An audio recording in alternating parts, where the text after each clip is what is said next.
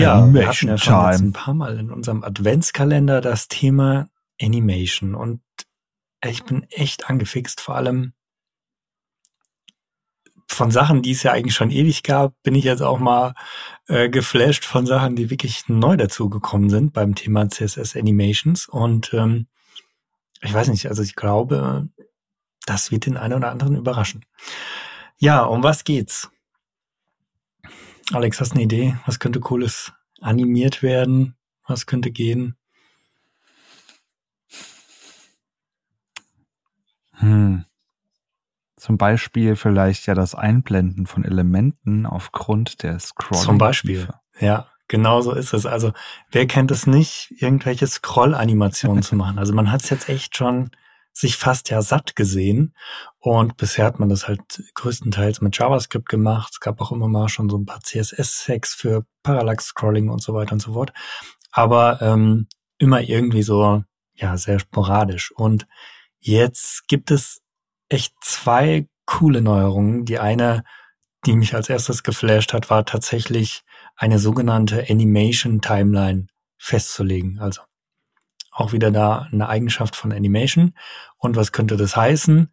Ähm, naja, irgendein Element oder irgendeine Aktion bestimmt jetzt meine Zeitleiste von der Animation. Das heißt, ich koppel das jetzt nicht an, an Zeitwert, ich schreibe irgendwie fünf Sekunden, sondern an eine Timeline. Können wir vorstellen, ich weiß nicht, ob es geht, ein Range Slider könnte das sein. Ja, also das ist ja irgendwie ein Range Slider hin und her schieb und das ist meine Animation Timeline, dass dann im Prinzip meine Animation abgespielt wird, je nachdem, an welchem Punkt ich meine Range gesetzt habe.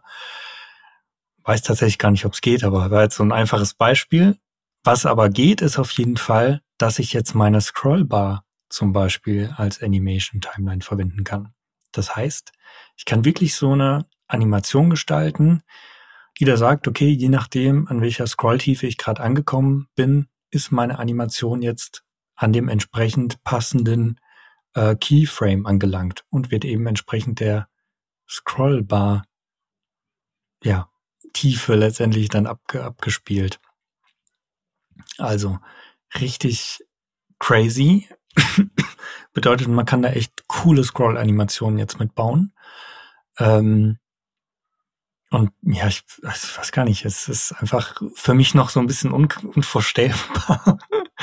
ja, wo, ja, wo, wo man vorher das ist jetzt auch wirklich nativ äh, funktioniert, ne? so eine fette JavaScript-Lib wie, wie äh, GreenSock oder sowas eingesetzt hat. Und das kann man halt jetzt einfach durch ein, zwei Zeilen CSS ermöglichen. Das ist schon, das ist schon crazy. Absolut.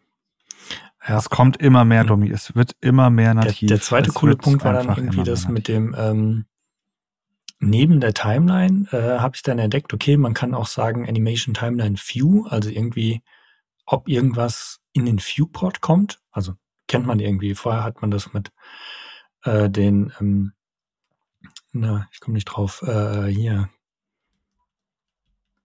Jetzt fehlt mir das Wort. Section Observer, nee, wie hieß denn das? Äh, ah, Intersection, genau, Intersection. Ja, Intersection Observer. Intersection Observer eben geguckt, okay, ist da vielleicht ein Element jetzt sichtbar im Viewport oder so.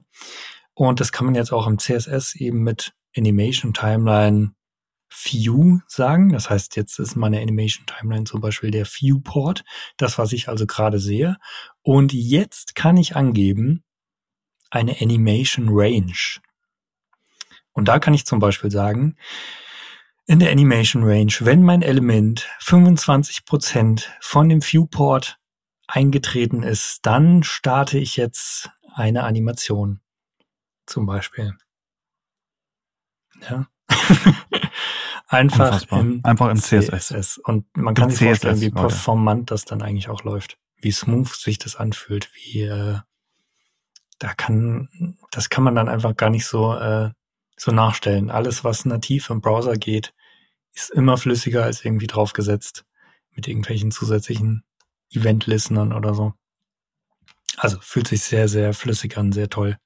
Kann man sich mal angucken. Es gibt dazu ein, zwei Codepens ähm, zum Beispiel oder auch einfach mal googeln nach, ja, Animation Timeline zum Beispiel oder Animation Range. Das sind die Begriffe und ich glaube, da findet man recht schnell dann auch ein paar coole Beispiele, was man damit machen kann. Mega. Ich bin gespannt. Ich bin echt gespannt, wenn das, wenn das rauskommt. Das wird einfach viele JS-Lips äh, obsolet machen und wird viele JS-Funktionalitäten obsolet machen. Bin gespannt. Also, ich spiele ja noch ein bisschen rum. Mal gucken, was ihr. und damit.